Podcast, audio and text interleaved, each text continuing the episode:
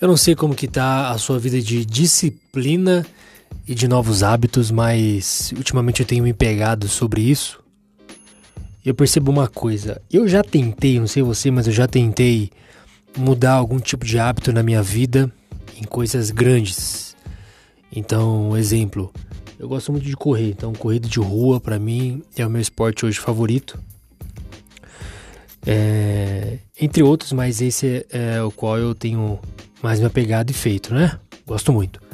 Enfim, então se eu quiser correr, hoje eu corro, vamos supor, se você é uma pessoa que corre um quilômetro, mas você quer correr 5 quilômetros e amanhã você tenta correr 5, é obviamente que você às vezes não vai conseguir. Então hábitos grandes sendo mudados, é, provavelmente a gente vai é, é, ficar bem desapontado com as nossas atitudes, atitudes de disciplinas em relação a isso. Então assim, qual é o, o maior foco que a gente tem que ver e entender para que possamos mudar hábitos? É começar pelos pequenos.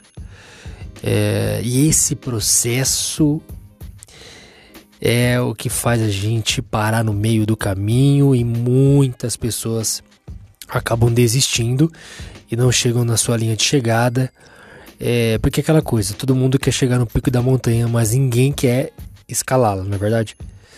Então assim, é, o processo para mudanças de hábitos é o que mais pega a gente. E é aí onde você precisa ter o seu foco. É, eu, já, eu já vi uma vez que quando a pessoa faz o exercício, né, a gente sempre coloca nas redes sociais, hashtag tá pago. Mas na verdade a gente tem que mudar esse conceito, na verdade ele tá feito. Porque a questão de pago parece que é um peso, é, é, e quando você faz algo, você faz algo por um propósito. E o maior retorno que você tem é para você mesmo, né? Principalmente quando você muda hábitos pessoais, óbvio. Então, esse podcast de hoje, é, se você pegar esse princípio, você pode mudar uma chave muito legal na sua vida de mudanças de hábitos em todas as áreas da sua vida. Então comece pelo pequeno, mas tenha constância. Lembre-se, mudança, disciplina, constância. A constância e a disciplina vão te fazer é, mudar os seus hábitos de uma forma assim visível. Eu digo visível que vai ter hábitos que você vai conseguir mudar e que você já vai ver grandes resultados em dias, justamente porque você não menosprezou o processo. E além da questão de não menosprezar o processo, você não menosprezou as pequenas coisas dentro do processo.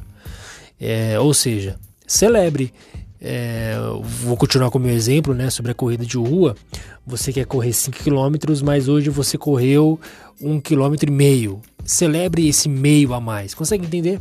A prática de você ver a vida de uma forma diferente. Isso é bíblico.